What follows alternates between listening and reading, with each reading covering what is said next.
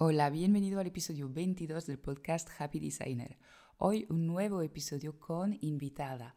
Me acompaña Mercy Guzmán, la creadora de The Visual Corner, un estudio creativo de Barcelona especializado en construir identidades de marca atemporales.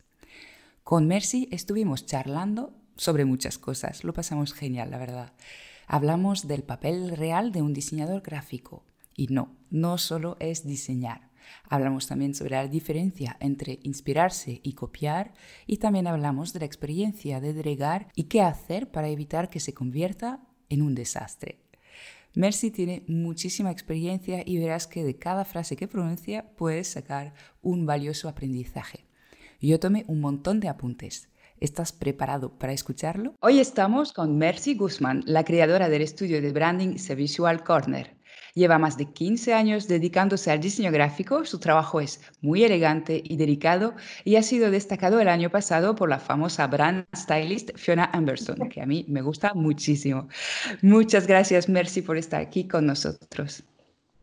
Hola, ¿qué tal? Un placer para mí. Creo que es mi primer podcast oficial.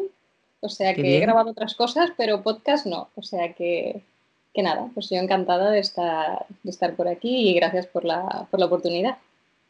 Bueno, yo estoy encantada de tenerte porque sinceramente admiro mucho tu trabajo, así que es un honor y ya está, estoy un poquitín nerviosa con esta entrevista. Pues yo más, yo más pensando, uy, uy, uy, o sea, cuando un diseñador habla con otro diseñador, el nivel de, de detalle que nos miramos unos a otros es mucho. Y a mí también me gusta mucho tu trabajo, tenemos estilos diferentes, pero al final hay una cosa que para mí es muy importante cuando trabajo, colaboro, decido hacer cosas con otra persona y es el fondo de las cosas, o sea, la esencia de lo que hay detrás de lo que está haciendo y bueno, tú llevas desde que empezaste tienes una línea de trabajo muy clara, un estilo muy definido y muy tuyo, que para mí es muy importante porque yo veo cada día mil millones de copias al día, aparte tengo un ojo biónico para esto. Y claro, pienso, por favor, o sea, vale ya, o sea, vas a empezar, acabas de empezar, tienes cuatro posts y los cuatro son copiados, es que... Y esto a mí, no sé, para mí es muy importante pues, que cada uno tenga su estilo y su espacio. Y, y bueno, pues lo que comentabas tú, esto que todos tenemos nuestro hueco. Y, y, bueno, y está muy bien hacer cosas entre diseñadores porque yo lo intenté el año pasado con un grupito pero no funciona muy bien porque la gente es como, barre mucho para su casa, se lo guarda todo ah, aquí. Bueno. Pues aquí probamos la fórmula sin filtros en este podcast. De todas formas, es simplemente para ayudar a otros diseñadores y yo creo que solo salen cosas buenas si abrimos un poco si el backstage de lo que pasa realmente en nuestros estudios. Vale. Bueno, vamos allá. Ah, primero de todo, yo creo que es inevitable que te pregunte cómo llevas la situación, porque no vamos a fingir que aquí no ha pasado nada. Bueno, a ver, con dos niños en casa, uno de cuatro y, uno de y una de diez, pues, ¿qué quieres que te diga? O sea, nivel concentración menos cero, altas horas de la noche mirar las ojeras, o sea, porque claro, mi marido tiene un trabajo que tiene, o sea, teletrabaja, pero tiene que estar todo el día porque él está todo el tiempo conectado. Y yo, bueno, pues me lo puedo, entre comillas, soy más flexible, pero yo necesito ese momento como de silencio para concentrarme en depende de qué tareas. Entonces, claro, pues empiezo a las 9 de la noche y muchos días hasta las tantas y así vamos sobreviviendo. Entonces, lo que hemos hecho es turno mañanero. Antes yo me levantaba, normalmente yo me levanto muy pronto, ahora es imposible, entonces ahora yo me levanto un poco más tarde y mi marido es el que se levanta a una hora más normal con los niños y hacemos turnos, porque al final entre el homeschooling, los pendientes, las 10.000 pedidos nuevos, porque ahora los clientes todos tienen otras necesidades nuevas, entonces todos los proyectos que estaban en desarrollo se han complicado o se han vuelto más interesantes y los que tenía nuevos previstos, que por suerte tenía bastante trabajo, pues también han evolucionado. Así que bueno, voy a veces como pollo sin cabeza, pero, pero bueno, al tener ciertos sistemas que te ayuden a organizarte y gente de confianza con la que trabajar, pues hace las cosas más amenas. Y bueno, pues vivimos con los niños de fondo. las reuniones y niños de fondo haciendo cada cosa. Hay, hay días que son surrealistas. Seguramente, bueno, esa es una experiencia global para volvernos todos más flexibles y más adaptativos a situaciones extremas, porque... Bueno. yo desde que tuve mi hija, eh, de hecho yo fue una decisión que tomé, o sea, cuando trabajas en el mundo de la publicidad, yo empecé a trabajar a los 17 años, porque, o sea, cuando en el cole te dice, me dijeron, ¿qué quieres ser de mayor? Bueno, visita una empresa que te gusta. Yo visité la única agencia en mi país que tenía un Cans, un león Cans, estaban todos locos, agencia todo pintado de negro y amarillo fluorescente, os podéis imaginar. Y todos los tíos ahí súper cachas y yo con mis gafitas de nerd. Pero me encantó y les dije que sí podía ir todos los días y era como, bueno, no sabía muy bien qué hacer conmigo, pero empecé ahí. Entonces, yo llevo muchos años rodando, he estado siete años en agencias de publicidad, mil horas, luego empresas, y, y mi hija fue un impasse de, o sea, no puedo volver a ese mundo y, yo quiero estar con mis niños porque yo no soy de aquí, soy inmigrante, mi marido también es francés, entonces somos padres solteros y tener niños, pues para mí era muy importante que, que uno de los dos pudiera estar con ellos. Entonces yo a las 4 de la tarde no trabajo más normalmente. O sea, tengo un horario de 10 a 4, intento hacer todo lo que puedo en ese horario. Evidentemente, unas cuantas noches pringo, pero entre semana, ahora ya me toca, ahora ya no tengo horarios. Pero, pero para mí es muy importante el estar, porque es una etapa que pasa y, pasa muy rápido. Y, no sé, veo muchas cosas alrededor que no me gustan y prefiero estar por mis hijos. Para mí es muy, muy, muy importante. Y ha sido también un, un hándicap a veces con clientes que es como, ¡Ah! has usado tus hijos de excusa. Y es como, ostras, he amanecido en urgencias con un niño, pero claro, es un cliente que no tiene hijos y no lo entiende. Entonces, siempre tuve muy claro que poner que soy madre y tener, o sea, que esto por delante. Y cuando veía situaciones o momentos que realmente el tema niños pesaba mucho, antes de tomar un proyecto, pues decirlo también. Creo que si se dicen las cosas, tampoco, bueno, somos humanos y tenemos ciclos. Y hay ciclos donde lo das todo y estás por todo y porque, pues, ¿qué es lo que hay? Yo lo hice con 20 años pero ahora con la edad que tengo y dos niños, pues no estoy por todo y no me importa. O son Me parece perfecto. Tener las prioridades claras es muy importante y como bien dices, el trabajo no lo es todo y no hace falta que sea siempre lo primero en todas las etapas de la vida, vamos, que, que de hecho es imposible. Bueno, depende. Yo reconozco que mi trabajo es como está en mi ADN. O sea, yo es una cosa que hago, es que lo he hecho siempre. No, no tengo un momento de mi vida que no me veo pensando cómo arreglar algo y cómo de hacerlo diferente y cómo hacerlo que se vea mejor. Y de hecho, en el colegio era mi fuerte, o sea, eso y, dirigir. Siempre tenía los dos puntos. O sea, yo siempre era la que, bueno, pues esta obra es un desastre, pues venga, yo lo cojo todo, lo ordenamos todo, lo arreglamos todo y esto va a salir perfecto. Y siempre he tenido como este rol de un poco jefecilla, pero, pero es una cosa que, o sea, yo nunca he tenido como ese momento de, uy, tengo que cambiar, o sea, he cambiado de trabajos por temas, bueno, porque era el trabajo que aparecía en el momento y he hecho cosas que he tenido una etapa de 10 años más o menos que no hacía exactamente lo que hago ahora, por temas varios de, de cambiar de país, de, bueno, de cambiar de todo. Pero, pero nunca, eso nunca me ha cortado para, para, hacer lo que quiero y al final siempre terminaba siendo lo que no tocaba, o sea, de estar organizando congresos a cambiarle toda la idea identidad corporativa a mi jefa y, y, que todo el mundo le dijera que, ah, qué cambio, qué bien, que te hacía falta y mi jefa o sea, y eso no me tocaba organizando congresos, pero es que estaba ahí, o sea, es una cosa que siempre está ahí conmigo. Vale, eres una... Cambiando el mundo. Qué bien, eres una diseñadora compulsiva, o sea. no sé, es como, más que diseñadora, yo creo que hay una capacidad visual o, no sé, o más que visual, o sea, porque de hecho yo hago mucho trabajo de consultoría que no se ve, que no es tan bonito, para empresas como, yo que sé, Diputación de Barcelona o marcas grandes que compran negocios y compran una marca y no saben muy bien lo que han comprado. Y son procesos de meses de consultoría para que entiendan qué han comprado, qué valor tiene esa marca, qué cosas son reconocibles, qué funciona, qué no, qué tienen que hacer, con qué se tienen que quedar. y si van a hacer un rebranding, pues, pues hacerlo con un cierto criterio para que eso que acaban de comprar no pierda la mitad del valor. Y eso es un trabajo que no se ve, pero que a mí, no sé, es como esta capacidad de, vale, pues ¿qué tenemos? ¿Qué hay que mejorar? ¿Qué hay que encontrar como las cosas buenas?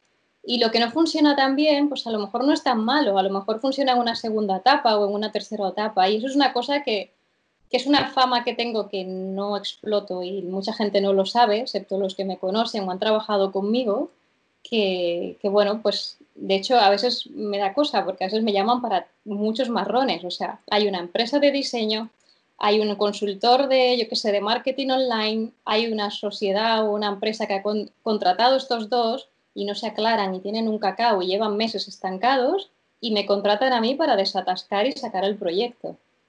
Y eso es una parte de mi trabajo que, bueno, lo hago muy mal, no lo cuento. Eh, bueno, tampoco es tan glamurosa, pero no sé, es una parte que siempre está ahí, que la gente que me conoce y que lleva tiempo trabajando conmigo ve claro eso en mí y me llama para estas cosas. Y, y, bueno, por eso nunca me he considerado del todo diseñadora. Creo que hay diseñadoras que hacen cosas fabulosas. O sea, yo he tenido becarias o colaboradoras que que me dan 10.000 vueltas a nivel de diseño, pero yo creo que lo que un poco me hace diferente en este, o lo que me ha hecho mantenerme estos años, es, de tener ese más allá de simplemente ver una solución gráfica a una, bueno, pues a una situación, a un proyecto o a una propuesta.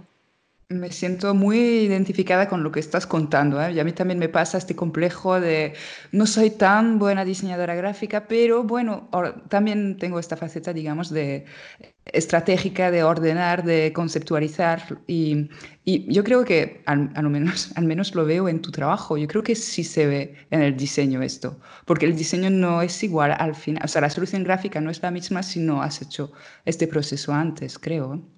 Ya, es que para mí no hay una cosa por otra. O sea, si tú me traes algo, yo puedo ver cómo podría quedar mejor visualmente rápidamente. Yo creo que con el entrenamiento visual que tenemos y la educación que tenemos, eh, pues es, es fácil.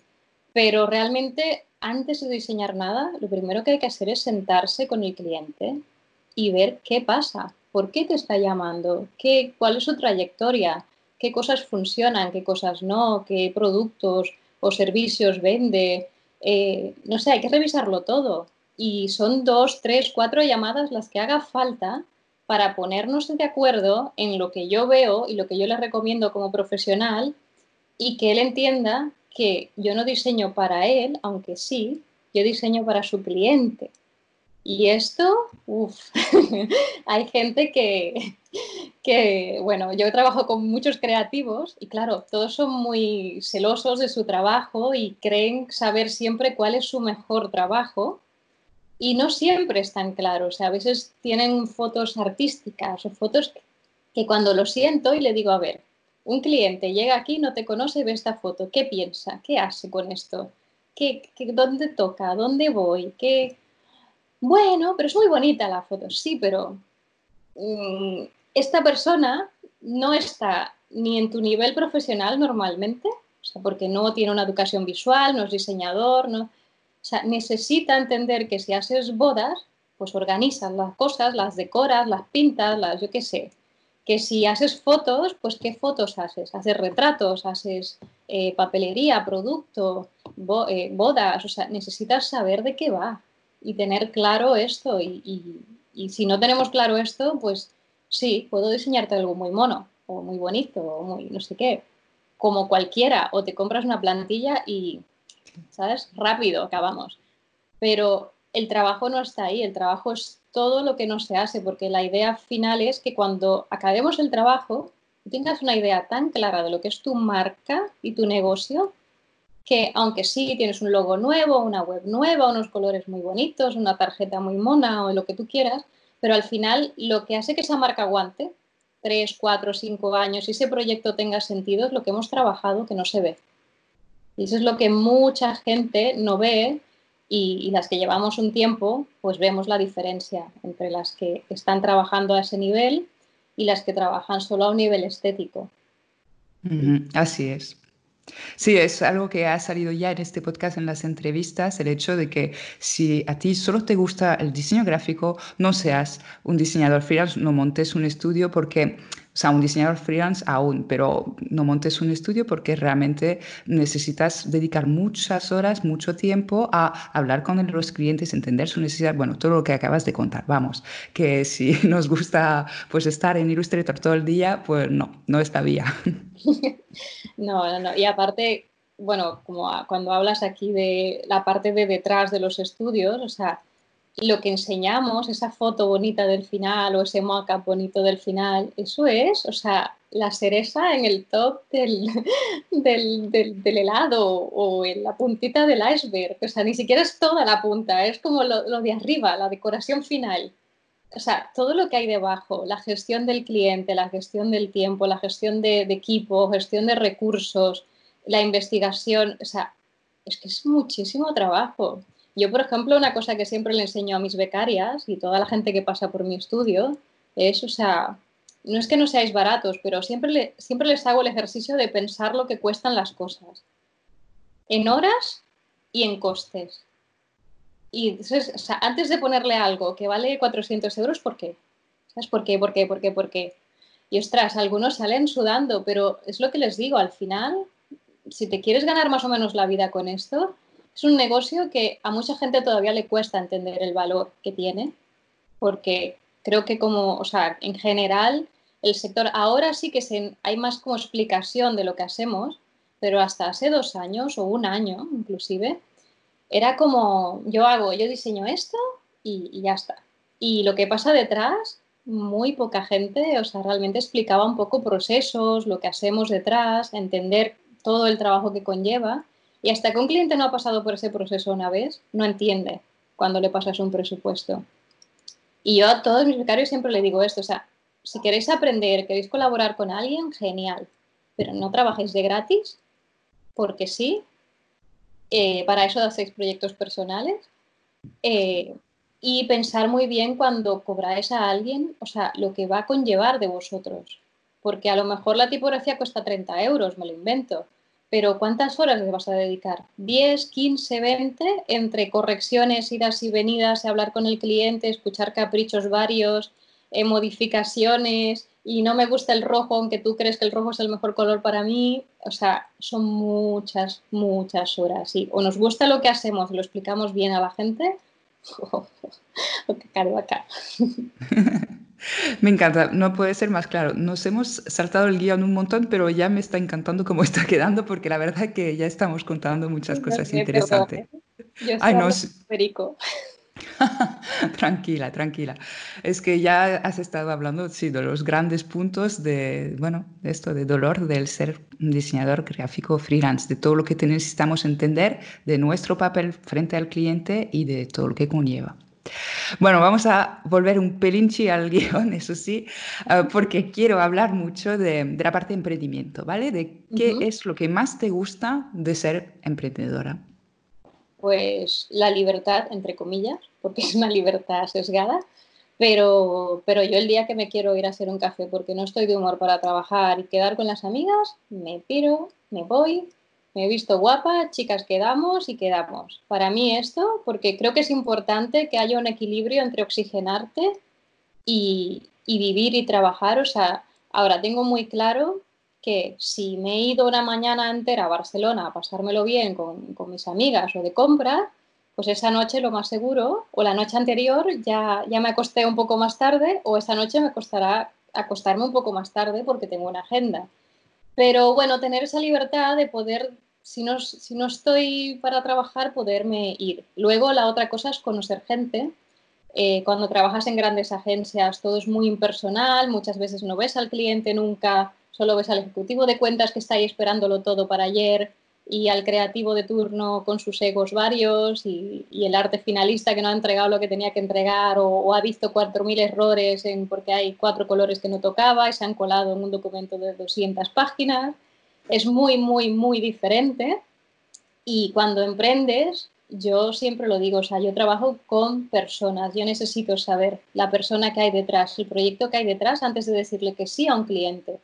Que sí, que tengo clientes más corporativos, que son, todo va de reuniones y meetings y ahora tienes que ver el jefe del jefe, pero intento que sean muy pocos proyectos, que realmente sean proyectos, o sea, está bien tenerlos porque te enseñan y te recuerdan que hay otro sistema que también trabaja, el branding va por otras, por otras vías, no solo a ser marcas bonitas o marcas, pero sí que, bueno, tener esa libertad de decir, vale, pues ahora me apetece trabajar con un proyecto más grande porque tengo ganas de ver qué se está haciendo o aprender de gente muy buena, porque he tenido oportunidad de trabajar con gente, agencias grandes que me han llamado para un proyecto concreto porque les gusta mi visión y nos hemos conocido en un congreso y puedo decir que sí y dedicar unas horas más o un par de semanas a un trabajo concreto, yo que sé, a una ONG en Nueva York o alguna historia, he tenido de todo.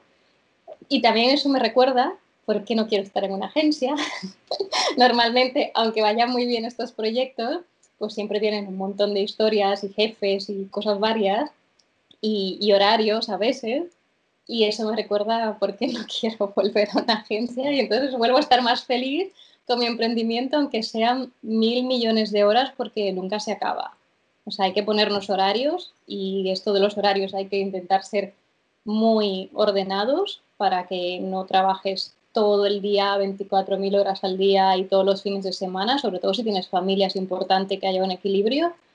Pero, pero es que no sé, emprender es como, es como adrenalina, estás siempre estás, o sea, hay momentos fatal porque abres el Instagram y te encuentras, yo qué sé, pues alguien que te ha copiado todo. Me ha pasado de encontrarme mi web clonada, post clonados enteros y los proyectos clonados enteros. Eh, sé exactamente quiénes son los estudios de aquí que me siguen porque veo los textos, veo los estilos, veo cómo van evolucionando y veo mis copies, mis conceptos, o sea, los veo súper claros. Es más, tengo una colección en Pinterest de las copias tal cual. Eh, ¿Sabes? Competencia que me copia, se llama, es un tablero secreto. Y luego tengo otro, que es un hobby oculto, eh, de los estudios, o sea, quién copia a quién. Entonces es original y copia, se llama este. Entonces subo el original y la copia. Y lo guardo ahí. No sé, es un hobby, o sea, es mi parte oscura mi lado oscuro, mi Darth Vader ahí metido. Pero, pero no sé, es como que una cosa, yo veo algo y lo reconozco y ya sé si era de un estudio de Australia o era de Inglaterra o era de... Y no sé, es como que no puedo evitarlo. Entonces hago eso y luego ya está, ya puedo seguir con mi vida porque no hago nada más con eso. Pero hay una cosa que me da muchísimo terror y es ver, o sea, yo copiarme de alguien o que alguien me diga que me he copiado de. O sea, sí que te inspiras en gente, te inspiras en muchas cosas, no hace falta que sean diseñadores siempre, por favor. Eh, pero, y bueno, pues al final tienes un estilo y vas evolucionando, pero si alguien revisa todo mi estilo, mi paleta de color, o sea, yo he sido muy, muy, muy constante en los últimos años. He cambiado muy poco mi paleta de color, he quitado más o menos un color o he potenciado más un tono que otro, pero yo tengo el color camel desde hace como 6-7 años que hice un curso con Woody Herder, o sea, y saqué una paleta de color. De esa paleta el único color que ahora no está mucho es el verde, por ejemplo, que antes sí tenía más verde y ahora tengo menos verde. O sea, antes mi paleta se parecía a la Brand Stylist a nivel de, de fotos, por ejemplo, más plantitas, más historias, y esto ha ido desapareciendo un poco y el terracota o el camel, para mí es camel, ha ganado mucho más protagonismo. Y bueno, también hay temas de feng shui, mi madre hace feng shui y me dicen cuáles son mis colores. y yo ah. pues, le hago un poco de caso porque, ¿por qué no?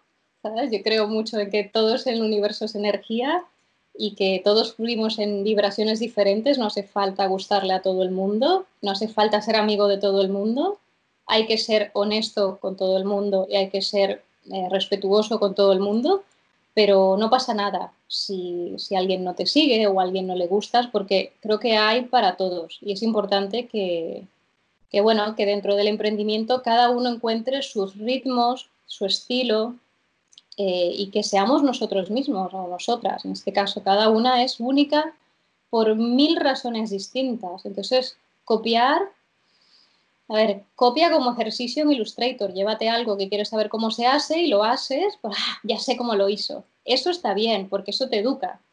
Pero no crees una marca basándote en el trabajo de otro porque es muy, muy feo. Y, y, bueno, pues aquí es, bueno, supongo que aquí en muchos sitios, hablo por aquí porque es el mercado que me toca, es realmente brutal. O sea, yo tengo una cantidad de material que si un día me dedico, no sé, me enojo, me sale un lado oscuro, podría crear una cuenta, vamos, es que empezaría a temblar medio universo. Sí, sí, esto a ver si es buena vibración, pero a mí me encantaría, sinceramente, cotillar este blog secreto.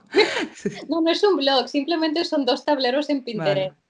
No es un blog ni siquiera porque no, o sea, mi plan no es sacarlo, pero para mí es un recordatorio de, cuidar lo que estoy haciendo, de hacer un trabajo original para mi cliente, de que si yo tengo algo que decir realmente porque yo he asimilado una información y ahora tengo ganas de decirlo, está bien. Y a lo mejor te encuentras paralelamente a alguien que está hablando de lo mismo porque al final pues te nutres de un cierto grupo porque tienes un estilo o, o tienes unas afinidades y pasan cosas y es normal.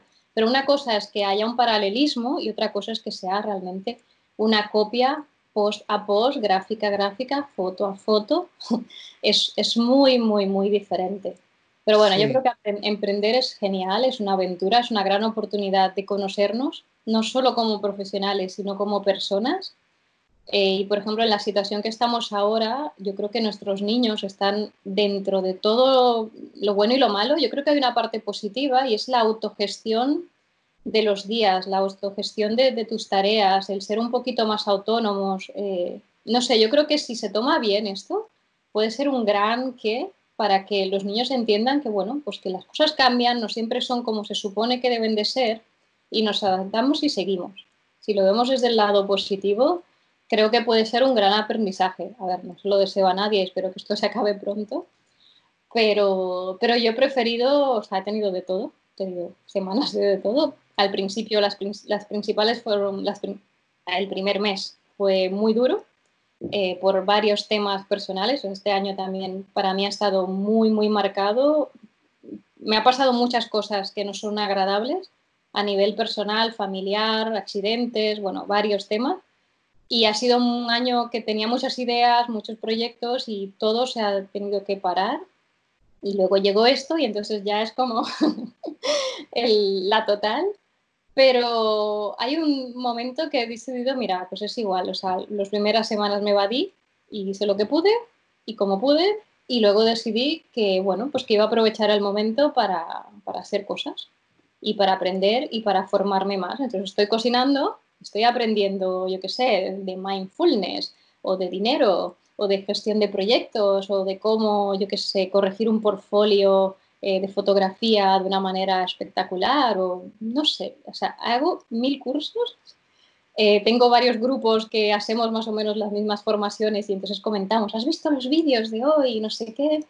Y no sé, me lo he tomado así, o sea, los ratos que no me puedo concentrar a sentarme a trabajar, pues cotilleo o, veo cursos, pero entre, entre gente que, que, te aporta, o sea, que no son quejas, no es de has visto el periódico hoy o yo qué sé, hablamos de, cosas que nos hacen ilusión aprender o cosas que, escuchamos, que vimos eh, y compartimos, compartimos cosas y se crece un montón así.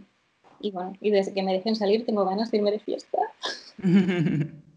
Ay, sí, yo echo de menos también esto, esta parte que a mí personalmente me ayuda además a conseguir este equilibrio, ¿no? Entre, entre la vida laboral, la vida personal, a mantener la disciplina.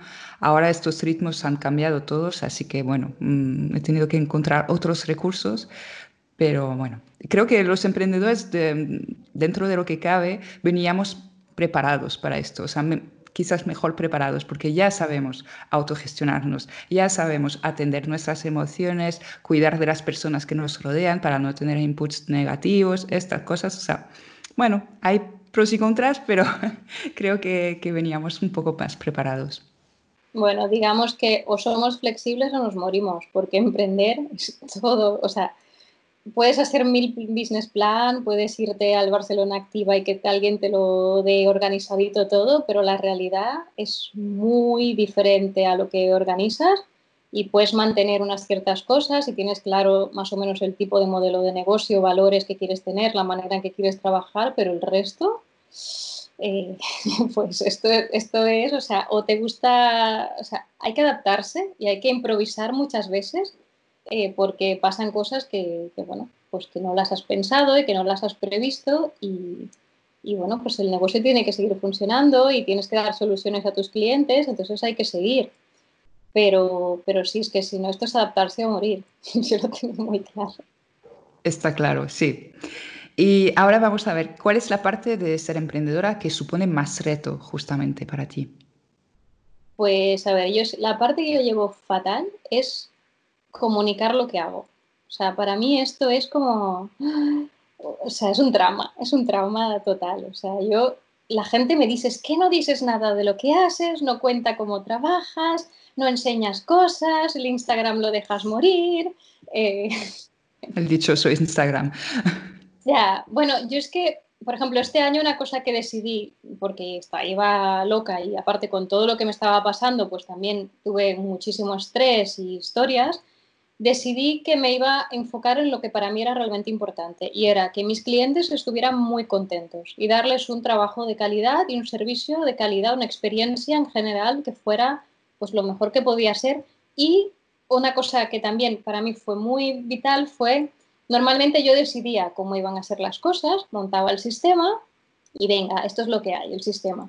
Y este año lo he hecho diferente he hablado con veintipico de clientes, o sea, gente de hace años, gente de ahora, becarios, gente que colabora conmigo de trabajo, gente que no trabaja usualmente conmigo, pero que, es, también es emprendedor y tiene sus procesos. Y les he dicho, clientes nuevos que no me conocían de nada, por ejemplo, clientes de Estados Unidos que no tienen nada que ver con la gente de aquí ni el ciclo de aquí. Y les he enviado un cuestionario, les he pedido por favor si les interesaba hacerlo y que valoraran pues, un montón de cosas. Y guau, esto ha sido brutal porque he cambiado muchas cosas basado en lo que ellos les gustaría, esperaban y, me he enfocado más en eso. Entonces, yo creo que por eso siempre tengo el estudio a tope, aunque no esté en Instagram, porque al final es recomendación de recomendación. Un cliente que viene recomendado es un cliente casi 100% seguro. Un cliente que te ve en Instagram, pues le pareces bonita, no, a lo mejor te entiende solo a nivel estético, pero no entiende lo que hay más allá. Y bueno, sí, también, porque aparece gente interesante y me aparecen proyectos también muy, muy guapos así, pero, pero yo veo que al final mm, mi gran tema es comunicar mejor mi marca y lo que hago. Y, sí que haciendo todo este ejercicio, mis posts del 2014, porque en el 2014 y 2013 yo blogueaba mucho, empecé blogueando bastante más que lo que trabajaba, eh, ostras, estaban muy alineados a lo que yo quería comunicar hoy, evidentemente, otro know-how, otra experiencia. Eh, y lo que he hecho, pues he empezado a leerlos y a reescribir cosas viejas para empezar a utilizarlos, pero voy a mi ritmo. Pero reconozco que eso es lo, lo peor de emprender. Eso y, bueno, no sé, conciliar ahora mismo es una locura. Bueno, Sí, el reto de combinar de todas formas, o sea, conciliando o combinando la vida personal y la vida laboral, creo que es un gran reto, porque a veces además nos lleva esto la pasión, la necesidad, el miedo, bueno, puede haber muchos parámetros que hacen que sí, queremos trabajar más horas, pero yo siempre recuerdo que, bueno, al ser un trabajo creativo necesitamos, como has dicho antes, oxigenarnos, o sea, no puede ser todo, no podemos estar todo el rato produciendo diseño es imposible. Necesitamos renovar la energía creativa y la inspiración, obviamente, que es fundamental. Bueno, yo de hecho por eso también me fui de Barcelona a ciudad, porque cuando estaba en Barcelona ciudad compartía un estudio con una fotógrafa amiga que es muy buena eh, y, y, bueno, era como, no sé, era bucle de salir del estudio corriendo, ir al colegio a buscar a la niña, volver corriendo a casa, cena, súper, no sé qué, parque, no sé, me daba la impresión de que estaba en un ruido constante. Luego de noche me iba a algún evento, porque siempre, o sea, aún recién parida, yo me iba a cosas. Yo dejaba el bebé a mi marido. Eh, de hecho, mi primer workshop con el pequeño tenía tres meses y medio, tomaba el pecho.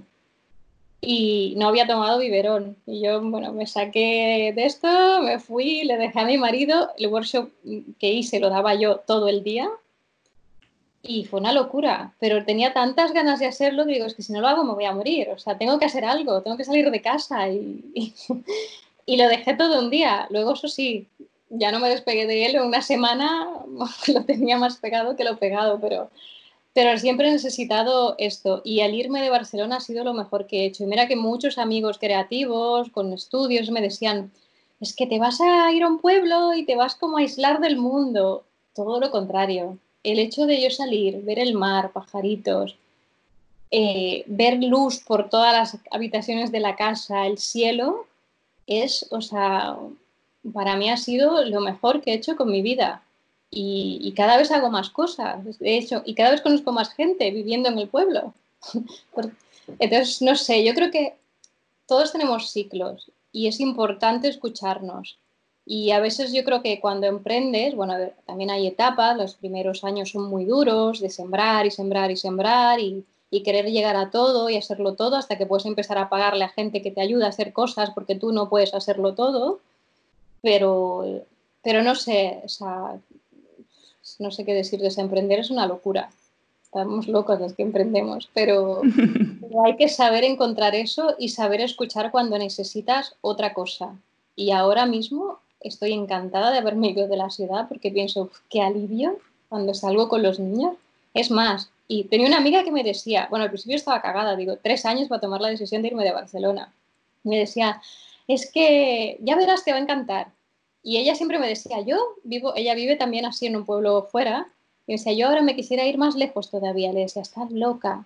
Y ahora pienso, digo, uff, es que me iría más lejos todavía. Todavía me desconectaría un poco más. Porque no sé, creo que hemos perdido un contacto con nuestro ritmo, con nuestro cuerpo, con nuestro entorno, que vamos como locos y no puede ser. Y hay un momento que, que, si no reconectas con estas cosas, emprender es muy agotador y, y, te, puede, o sea, te puedes quemar. La gente que emprende para encontrar un ritmo más normal y porque odia al jefe y no sé qué, que no lo haga. Quédate con el jefe, que no sabes lo que es. O sea, tener ese, ese sueldo cada mes fijo, saber cuánto vas a cobrar a fin de mes y más o menos un horario y unas tareas claras, está muy bien. O sea, Em, cuando emprendes, esto lo vas teniendo poco a poco, pero cuesta muchísimo encontrar una base. Llegar a tener esa base, este cierto equilibrio, cuesta mucho. Y, emprender no lo soluciona todo, todo lo contrario. Y creo que crea a veces más situaciones que es como, mi marido a veces me dice que podrías estar dirigiendo no sé qué, depende de qué empresa, con los años que tienes, la experiencia que tienes. Digo, sí, pero no, no. No sé, ya, ya he estado dentro, fuera y puedo decir con criterio que no, porque he estado en los dos mundos. Creo que la mitad llevo trabajando más de 20 años, muchos, y, he estado en los dos lados y no, no, no. Mira que emprender ha sido muy complicado, pero, pero no me cambio de banda. Tampoco bienvenida al club. No, no, incluso en el peor día, ¿eh? te diré que nunca me planteo dejarlo, o sea, no, no, es que aprendo, disfruto, me siento muy libre, como decías antes, y también vivo muy aislada en el campo y esto me da una calidad de vida que, claro, trabajando por cuenta ajena, pues no, no puedes tener esta calidad de vida, es imposible.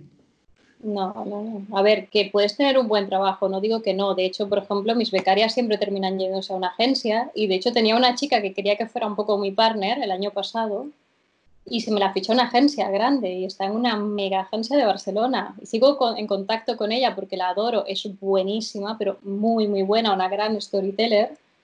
Eh, y está súper quemada pero claro, le faltaba experiencia y es lo que le dije, o sea, porque me decía, es que claro, me encanta trabajar contigo, pero me pagan más y no sé qué, digo, vete, o sea, ¿qué te voy a decir? Vete porque es una gran oportunidad.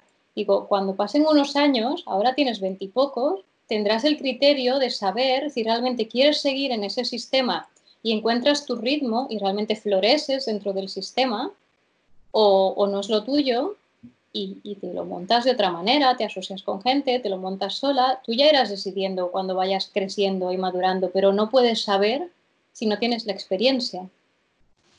Y bueno, pues sigo ahí de mentora con ella, porque bueno, siempre que tiene alguna duda existencial o algo, pues me escribe y yo encantada, encantada porque ojalá que algún día, eh, no sé, yo confío en el universo siempre y yo creo que algún día haremos algo espectacular Lo sé. Qué bien. Pues hablando de, becarias, ¿tú tienes de normal otros colaboradores? O sea, ¿qué parte delegas de tu trabajo? A ver, normalmente tengo, tengo empresas con las que trabajo, por ejemplo, tema técnico informáticos, tengo, empresas con la, tengo una empresa con la que trabajo desde hace años, que han sido, o sea, bueno, de años nos entendemos bien, pero siempre hemos tenido buena química. Hubo un momento que tuve un socio desastre total, casi cierro todo, casi pierdo mi reputación cuando esta persona decidió desaparecer. Era un socio informático porque quería, hacíamos webs a medida, todo el diseño, todo a medida, espectacular. Pero bueno, esta persona desapareció, me dejó colgada y estuve seis meses que casi me muero, literalmente, perdí el pelo, acné, eh, los clientes me llamaban todos los días y todo trancado en un servidor que nadie podía acceder. Una locura. Eh, entonces, aprendí una lección en ese momento, tomé la decisión de que solo iba a coger proyectos que si alguno de mis colaboradores fallaba, yo lo podía terminar. Eso no quiere decir que yo lo hago todo, pero que yo podía dormir tranquila de que, mira, si mañana desaparecen los informáticos, pues yo puedo acabarlo, más o menos todo. Entonces, eso fue un momento, un impasse bastante importante para mí y, lo tomé así. Normalmente cada año también tengo uno o dos becarios eh, en los últimos años han sido más de Estados Unidos que locales, pero sí los tengo. O sea, me escriben muchísimas escuelas, me piden dar, doy clases en RTV como profesora de branding, pero luego aparte escuelas me piden cosas, o sea, pues charlas, eh, asociaciones.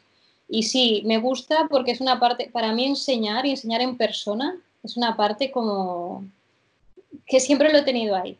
Siempre me ha gustado, me gusta que la gente que está a mi alrededor realmente aprenda, o sea, yo no tengo un becario para que haga eh, todo lo que yo no quiero hacer, todo lo contrario, yo un becario lo incluyo en lo que yo estoy haciendo y que aprenda el proceso y que se equivoque y que pregunte y si quiere un libro del estudio, pues que se lo lleve.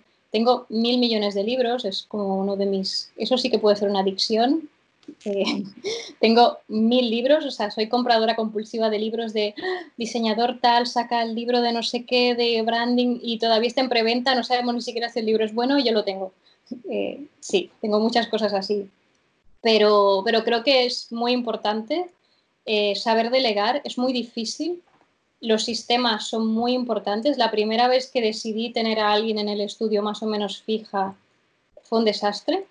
O sea, fueron cuatro meses que fue un desastre, que al final lo valoré en perspectiva y vi que no funcionaron, pero por mi culpa, porque yo no tenía un sistema claro donde esa persona tenía pues una estructura donde trabajar, aunque éramos solo ella y yo. Y entonces sí que tengo gente, pues tengo diseñadores, tengo informáticos, fotógrafas, un montón de fotógrafas. De hecho, por suerte que ya me casé, porque si tuviera que casarme ahora tendría un drama. Y luego pues hay estilistas, hay... yo creo mucho en el trabajo en colaboración. Eh, creo que crecemos mucho, que no hace falta, o sea, no, todo, no hay que pensar que es competencia. Si yo estoy mal o no me aclaro con un diseño, yo llamo a un amigo mío diseñador. Oye, estoy atascada y es que no lo veo. Hay algo que no funciona y no veo qué. O sea, en general sí, pero hay algo que no. ¿Me lo puedes mirar, por favor?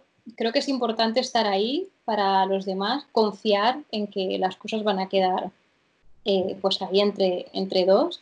Si tienes un becario y resulta que el becario es más bueno que tú y se monta un estudio y de repente tiene una web espectacular y una locura, bueno, a veces sí pica un poco, pero, pero bueno, eso quiere decir que lo has hecho bien, que le has enseñado bien. ¿sabes? Y esa persona ha encontrado a través de ti su potencial y todo lo que puede ofrecer. Entonces, olé, ¿sabes? está muy bien.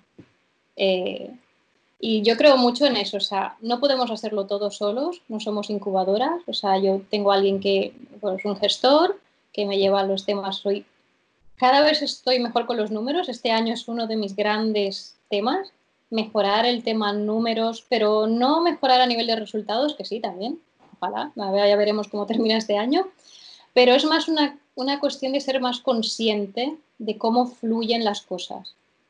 Y es impresionante porque cuando trabajas esos temas que no nos los enseñan mucho los creativos, aprendemos a diseñar, aprendemos tipografía, lettering, colores, texturas, técnicas de impresión y a la hora de hacer un presupuesto no nos explican todo lo que pasa y todo lo que conlleva y todo lo que se queda en el camino y que si tú presupuestaste mil, pues termina quedándote 600, la realidad. Entonces, claro, por 600 haces el trabajo, lo puedes hacer bien, lo haces motivado. Es, es bastante, para mí el tema dinero, yo era de todo lo decía que sí. Amiga que me llama, ay, es que ya sabes, bueno, venga, va. Y ahora este año, ostras, pues no puedo, no puedo trabajar de gratis. O sea, trabajo, hay gente que sí, porque es mi gente, pero hay gente que es que ya no puedo. O sea, son 20 horas de trabajo, 30 horas de trabajo y, y, las horas de trabajo cuestan esto, las mías y las del técnico, la del copy, la del fotógrafo, la de la diseñadora B, C, eh, y esto es súper importante. Y, no sé, eso es un gran tema, pero es un aprendizaje. O sea, a la primera nos equivocamos. Yo digo, yo le pagué a alguien cuatro meses y fue un desastre total. Pero total, o sea, fue como, no sé qué estoy haciendo. Pero bueno, sentarme, eso fue antes de verano, me senté todo el verano a ver qué pasó, cómo, qué funcionó, qué no, y ya la siguiente chica, pues ya fue otra cosa no obtuve todo lo que podía haber tenido de la colaboración y o sea, lo que le pagaba ver sus resultados, pero ya no fue el desastre que fue la primera, ya era otra cosa. y es muy diferente cuando tienes gente que trabaja para ti a, un socio, porque un socio no, lo puedes tratar igual, es, es otra cosa, es otro tipo de relación muy distinta, pero es importante tener gente siempre que te aporte. Para mí, todos, a la becaria que se acaba de graduar siempre tiene ideas, tiene una ilusión que, nosotros a veces ya perdemos con los años de rodaje, una visión muy naif a veces de, soluciones a las cosas que tú ya no ves porque estás sesgado con tus estilos y, yo creo que siempre es un win-win. Tener gente cerca se gana siempre. Muy bien, me gusta mucho este, este enfoque. A ver, ahora el año ha empezado de una manera que, bueno, no podíamos esperar demasiado y la verdad que muchas veces los objetivos que nos hemos marcado a principios de año pues han cambiado un poco, ¿no? sin embargo, mm, ¿cuál es tu objetivo para este año que sigue emocionante y válido para este 2020? Hombre, válido no sé, pero que me emociona un montón es volver a tener el espacio, o sea, volver a colaborar, tener un espacio para crear o sea, yo necesito cada vez más espacio. Eh, yo tengo un estudio en casa ahora por el tema de que, bueno, me mudé fuera, pues tengo el niño, tengo realmente espacio, luz, entonces no necesitaba más, pero ahora sí. Y bueno, ya tenía un plan, tenemos una medio web hecha, teníamos, tengo mi, mi partner in crime para, para tener el proyecto. Pero bueno, ha llegado el COVID y nos ha parado, pero he dicho, mira, no pasa nada, o sea, si, si lo que teníamos antes de empezar pues no era y no está, pues no estará y encontraremos otra cosa y ya está. Pero, pero bueno, mi meta es cerrar el año con una inauguración. O sea, ojalá que sí, porque tengo ganas, aparte de mi marido dice ya no quepo más aquí. Cada vez tengo más libros, más atrecho, más material de, estudio. El tema de fotos para mí me encanta, o sea, controlar toda la narrativa de la marca Estudié dirección de arte en, Parsons hace mil años y es una cosa que también, o sea, que la he trabajado más o menos, pero si un cliente me lo pide todo, yo se lo doy todo. Me encanta. Y me llevo muy bien con los fotógrafos, o sea, me gusta organizar todo bien porque al final veo mucho, o me pasaba mucho antes y no quiero que pase más, es que gente venía de, me he hecho una sesión de fotos y tengo 30 fotos iguales de yo. Eh, muy bonitas porque la es una super fotógrafa y no sé qué, pero eso no funciona para contar una identidad de marca o para contar un proyecto o vender un servicio. Entonces, bueno, hay que volver a hacer la sesión de fotos. ¡Ostras! Es que ya me lo gasté el dinero. Bueno, pues intento que los proyectos, o sea, si puedo hacerlo todo, intentar hacerlo todo y que el cliente entienda también el valor de que el branding es todo y que si yo pongo un boli en esa foto, tiene que tener un sentido. Y hay bolis y bolis. Un boli, yo que sé, un Mont Blanc cuenta una historia y un boli súper chulo de charuca, pues cuenta otra cosa. Y entender que todo es marca y todo cuenta cosas. Para esto, bueno, no sé, creo que soy un poco freaky, pero, pero creo que es importante porque al final es una inversión con un fin y hay que hacerlo lo mejor posible y es el trabajo que, que tenemos nosotros, los que trabajamos la visual, y el cliente no tiene por qué saber. Es nuestro trabajo educarlo para que entienda el valor de lo que está invirtiendo. Y, bueno, para mí la, la, mayor satisfacción es ver proyectos que tienen 3, 4 años y que siguen funcionando como si lo hubiese hecho ayer. La misma foto funciona hoy, la ponemos nueva, otra, la subimos otra vez en una web nueva, funcionaría igual. Pero la web que tiene hace tres años sigue funcionando sigue vendiendo, no necesitan, o sea, podrían cambiar, pueden evolucionar y es interesante que las marcas no se queden igual siempre, pero el trabajo que hicimos de base sigue funcionando igual y eso para mí es lo más importante al final, no hacer algo de moda porque hoy es así, sino hacer algo que realmente tenga un sentido para el cliente y que en dos o tres años o cuatro o cinco o diez siga teniendo sentido. Sí, sí, absolutamente. Ay, quiero que hagas mi branding ahora. Uy, uy, uy, esto me pone de los nervios, ¿eh? Alguna vez esto... hice una cosa para diseñadora y es, un, es una presión que no sé por qué, porque al final nos en teoría deberíamos entendernos más fácil, pero no sé, es como una responsabilidad muy grande hacerle la identidad a, a, otro estudio. De hecho, yo para hacer mi último cambio de logotipo, de hecho fue, es el único cambio que he hecho, o sea, tenía un logotipo y he cambiado al que tengo ahora hace dos o tres años, contraté a un diseñador inglés bueno, que hace branding y porque me estaba volviendo loca yo conmigo misma. Entonces, al final es como necesito pagarle a alguien que lo mire, pero no encontré a alguien aquí. Sí que amigos míos de fuera que son muy buenos, pero aquí no encontré a alguien con la, no sé, que conectara del todo. Y buscando no sé cómo llegué con este chico y, la verdad, bueno, me dio una repasada eh, y solo le pagué consultoría porque ya tenía tantas cosas diseñadas que era como, mm, me gustaban cosas, pero no podía elegir, no tenía... Creo que es importante a veces que como diseñadores no intentemos hacerlo todo nosotros. Por ejemplo, los copies los hacía yo, ya paso. Eh, he intentado copies en español y no encuentro gente. Hay poca gente en español que me gusta, sin embargo, yo pienso todo en inglés. Pues he encontrado una copy inglesa, me hace todo y lo traduzco estoy encantada de la vida. O sea, funciono, fluyo. O sea, es fluir. Pero bueno, he pasado por tres, cuatro copies diferentes hasta llegar a ella. Eh, y yo siempre le digo a mis clientes, las marcas son un proceso. O sea, igual lo que hacemos hoy, algunas cosas no serán perfectas y las cambiarás, porque en un año a lo mejor no te identificas o en un año el negocio ha rodado y te das cuenta de otras necesidades o te das cuenta de que el servicio B resulta que es el servicio estrella y sí que tiene que ser el servicio A.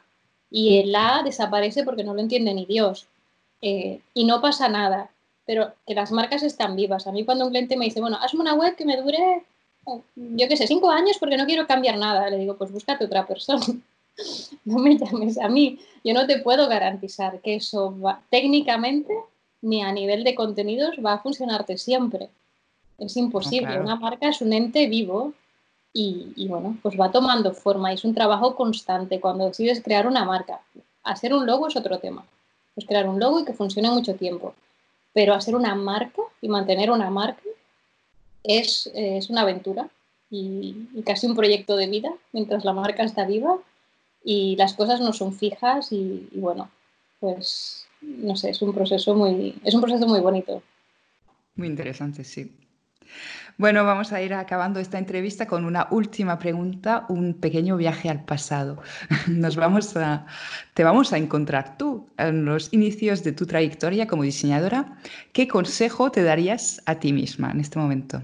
Pues yo creo que confiar más en que, bueno, en mi capacidad, porque al principio, pues creo que es una cosa que pegamos todos y es que nos infravaloramos, o sea, la gente te llama porque ve cosas en ti que tú no ves en ti y estás, bueno, te mueres de miedo, ¿cómo voy a cobrar eso? Uf, estás loco, pero si yo no soy fulanito o yo no soy no sé quién, o sea, nos comparamos y nos venimos abajo. Y ahora mismo le, le, diría a mi, a mi yo de hace 20 años, oye, o sea, tenías que haber facturado cuatro veces lo que le has puesto en la factura, porque has trabajado como una campeona y, has aprendido un montón en el proceso, pero has hecho el trabajo, porque al final parece que, que nos sentimos culpables porque estamos aprendiendo siempre cosas, pero bueno, eso es parte de, y hay cosas que no lo sabes y puedes decirlo, y tienes que decirlo cuando realmente es muy relevante en el proyecto, pero hay cosas, no hace falta decir todo lo que no sabes, hay cosas que la puedes averiguar o puedes pagarle a alguien para que puntualmente te solucione algo y aprende. Yo, por ejemplo, la empresa de informáticos con la que trabajo, mi contrato con ellos es, o sea, tú arreglas cosas, pero tú me explicas cómo las has arreglado. Si me cuesta el doble de tiempo, ya lo, ya lo miraré yo. Pero explícame cómo lo has arreglado, porque si a mí el cliente me pregunta, yo quiero poder responderle de una manera, o sea, quiero responderle con criterio. Pero a mí me gusta saber, porque soy una nerd, una, no sé cómo se dice, gafapasta aquí, o una ampollona, no sé cuál es el nombre aquí. No te puedo ayudar con esto. pero me gusta saber cómo pasan las cosas detrás, el proceso, el código, el esto. O sea, yo aprendí código a los 15 años, cuando era en pantalla negra y, cosas verdes. Ahora ya no, o sea, ni, o sea, no, no tengo ni idea, sí, me entero. O sea, cuando un informático hace algo y yo no me aclaro dónde lo hizo, lo encuentro, siempre lo encuentro leyendo el código, dónde está. Pero no me interesa hacer eso ya, o sea, no me interesa programar, no me interesa hacer esas cosas sí que hago muchas y me entiendo, pero necesito saber. Y, para mí, pues esto, o sea, el saber está muy bien y el no saber también está muy bien. Y el saber que vas a dar el 200% de ti para que algo llegue a buen puerto, vale la pena que lo cobres bien. Gran frase, gran verdad para acabar, me encanta. De hecho, me has inspirado ahora. Sí, es cierto. Es que estas cosas al final va genial recordarlas, o sea, ir recordando, vale, sí, es cierto. No es porque no lo sé hacer a la perfección ahora que no tiene valor lo que estoy ofreciendo para el cliente. Entonces, bueno, ay, bueno, aprendizaje continuo, eso es lo que me gusta de emprender. Bueno, muchísimas gracias, Mercy, por tu tiempo, por tu sinceridad y por abrirte en este podcast. Y bueno, espero que estemos en contacto pronto. Pues sí, la verdad es que ha sido un placer conocerte porque realmente, o sea, solo conocía tu web y al verte alguna foto. Eh, muchísimas gracias por la oportunidad. O sea, ahora eres mi primer podcast, o sea, lo tienes tú. Y no sé, yo estoy aquí para lo que, no sé, para cualquier cosa que se te ocurra. A mí me encanta, siempre me encanta meterme en líos, pero, pero bueno, la vida no sería tan divertida si no hubiera siempre algo nuevo que, que inventar. Exacto. Hasta luego, merci. Venga. Espero que te haya gustado este episodio. A mí me ha encantado charlar con Mercy. Recuerda que puedes encontrar su trabajo en thevisualcorner.net. Te dejo el enlace directo en mi web luneseschool.com. Te mando un abrazo y bueno, por aquí nos encontramos bien pronto. Chao.